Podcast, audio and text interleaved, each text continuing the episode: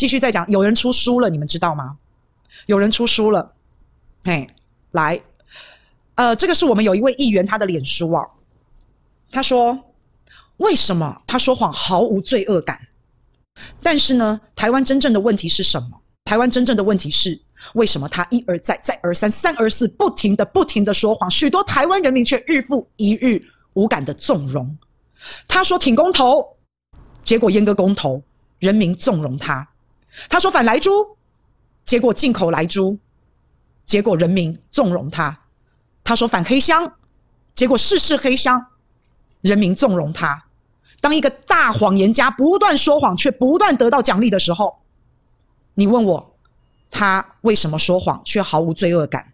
那我就要倒过来问大家了：他高兴都来不及啊，他哪来的罪恶感啊？啊，来，所以这本书呢？很有趣哦，好，有人出书了，这可能是之前的书还是好，大家知道就好，大家知道就好。所以，我们到底是应该怪这个说谎的人一直说谎，还是这个根本就是大家一直的纵容？所以，各位看到有人出书了，那我们昨天有讲到这个民调的问题，陈麦麦在高雄的民调，关于疫情，他竟然高达将近九成的人，高雄人觉得，哎。觉得他们政府做得不错哈，小英她的民调呢，竟然年轻人的民调最近的哦，最近的哦，高达六成五都还支持他哦。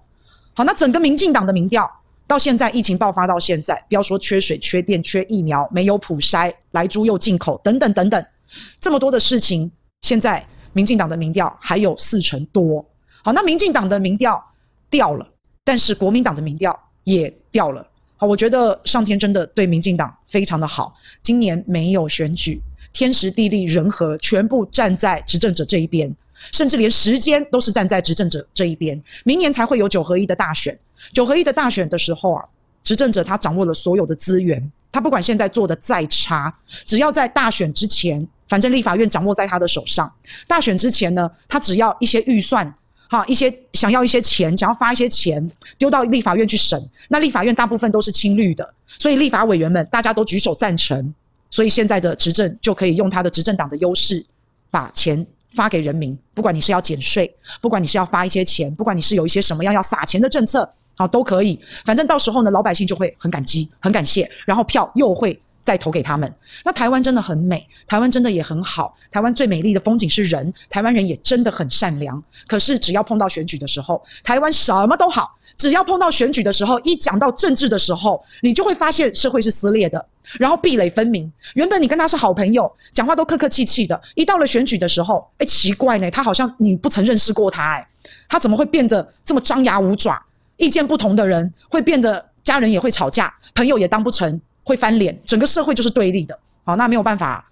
呃，讲一个例子好了。如果一个社会大家的素质普遍都不高，然后已经被愚民政策愚很久了，大家都傻傻的坐在反制列车上，那你觉得这些很容易跟风的人，很容易被洗脑的人，那你觉得他们是不是很民粹的？当然是啊。那如果一个社会大部分的人，大部分的选票是操纵在反智者、反社会者。愚昧的人的手上，那他们能选出什么样的人？就是我说的嘛，笨蛋选出坏蛋。那如果吹哨者这时候站出来吹哨，这个坏蛋就会叫这些笨蛋去攻击吹哨者，去攻击跟他们意见不同的人。所以现在的社会其实是蛮民粹的。那民粹政客就会要讨好这些选民，怎么样讨好他们？讲他们爱听的嘛，继续给他们洗脑嘛，鼓吹煽动，大概就是这样子啊。所以，政治人物为了要讨好选民的时候，他会讲一些话术，他会讲你爱听的。所以，为什么放烟火的会赢，清下水道的会输，就是因为这样。那他们常常一些政客要表演一些话术，讲一些好听话，讲一些夸张的事情。然后你讲的越是滴滴吹吼绿绿，你越是可以讨民众的欢心。你抓住了他的心，你煽动了他的心，他们就不问是非了，只问喜不喜欢，只问他的 kimoji 武送不？好，到最后就变成是这样。所以不要以为这种民粹只发生在台湾哦，你去一些欧美国家看，其实我老实跟大家讲，因为我在美国读书，其实美国一般人是很平庸的，是这样子的。这就是为什么他们会选出川普这样子的跳梁小丑。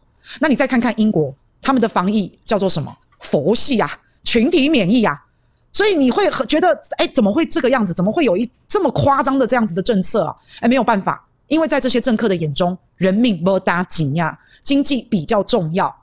那反正只要选举的时候，他又站出来，或者是帅帅的，或者是讲你爱听的，反正几丢吹红绿绿，就可以把你乌龙塞倒，就可以这样子。那你看现在台湾像不像？台湾像不像？台湾人命也不值钱呐、我们老百姓哀求、拜托要疫苗的时候，疫苗在哪里？普筛在哪里？那紧接着我们又要降级了，又要解封了，那怎么办？病毒在门口，你可不可以不要开门出去上班？你不行嘛，不是吗？所以上班会不会染疫？会不会把病毒带回家？会不会对家里造成影响？很无奈，但是还是得开门出去，搭乘大众交通工具，每天跟这么多的人接触，还是得这样。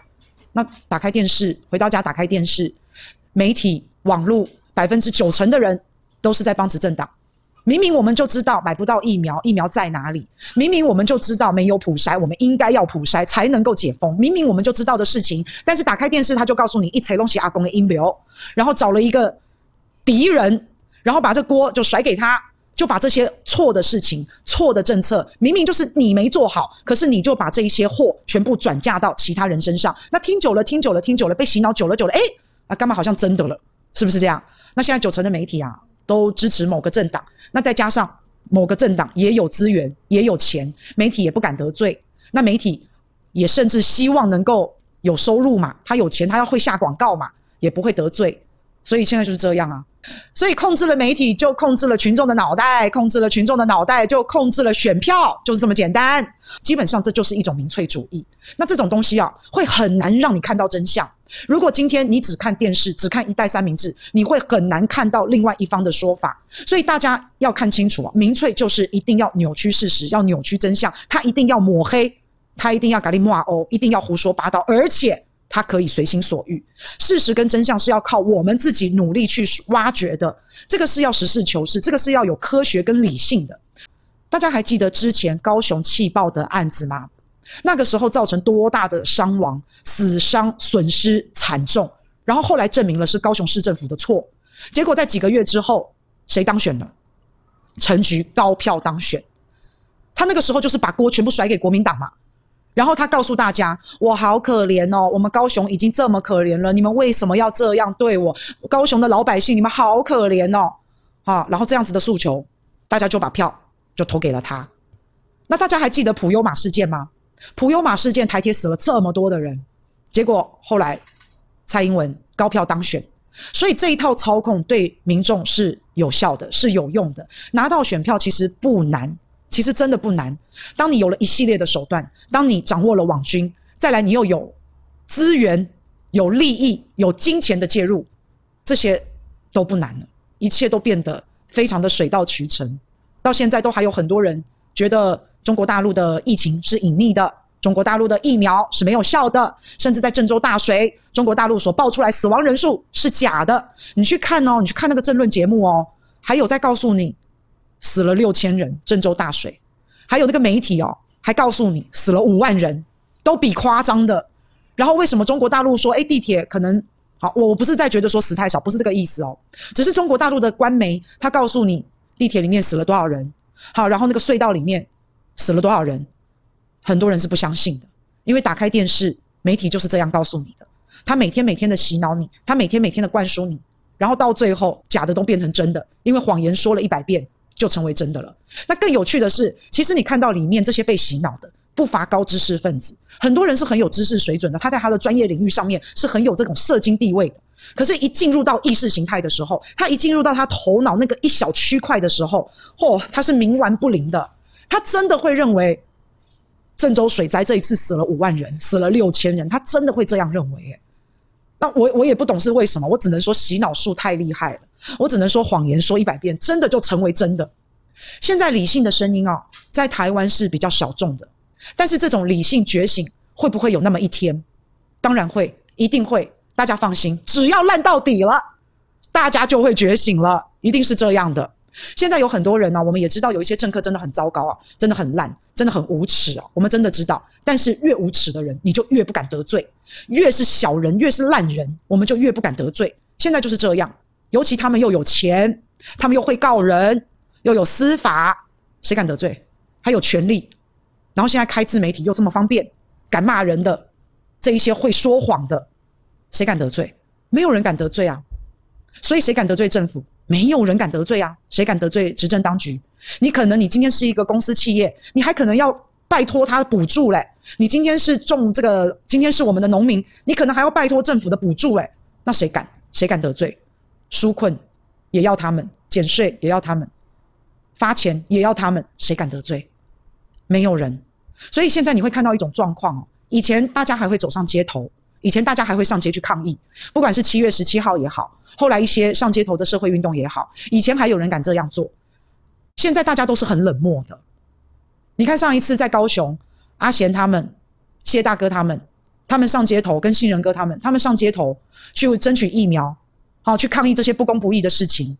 第一个站出来的人不多啊，那可能也是因为还在疫情当中啦。啊，那但是呢，你会看到来采访的主流媒体零没有，呃，几乎没有媒体到现场去采访，而且主流媒体是一家都没有。所以可以看得到，这个让人非常的心灰意冷。除了大家都已经开始比较不太关心之外啊，那大家对这些事情也都是有点心灰意冷的。什么时候会改变？不知道，因为名气的集结是需要时间的，它是需要一股非常大的力量，它是需要有人号召的，然后来冲破这些公权力。那等到名气爆发的时候，人民积怨已久，大家已经太生气，太生气了。好，那现在现在我们的状况是我们知道哦，我们知道。我们不满意政府哦，我们不满意他们的一些政策，我们不满意这些施政。可是我们不满意之后，没有一股力量集结起来。现在的不满意，我们会变成心灰意冷啊！不要看啊，不要管啊，不要理了，好，会变成是这样。所以要等到那一天名气集结爆发的那一天，那是需要有巨大的混乱，然后一种巨大的伤害。这种混乱跟伤害呢，是要老百姓承受，然后够了，觉得觉得很生气、很愤怒、很痛苦，觉得够了。那个时候，大家才会觉醒。好，那所以现在你看到的这个反制列车正在路上高速的行驶，大家集体的弱智化，那这也就是很多的政客希望我们集体弱智。所以在经历过大彻大悟觉醒的过程，是需要一段漫长的时间。我们的存在就是给大家看到不同的面相。我在讲话的时候，我尽量告诉自己，不要那种很激情，不要那种很情绪，不要那种很愤怒。所以大悲大喜大恨大悟。好，都尽量不要有，可能就是平铺直叙的跟大家来聊一下我们不同的观念跟不同的想法。那实事求是很重要，然后科学理性很重要。好，那同时我们也要告诉大家一些真实存在的状况。同时，我们也在等，等一个契机，等一个人，等名气可用，等名气集结。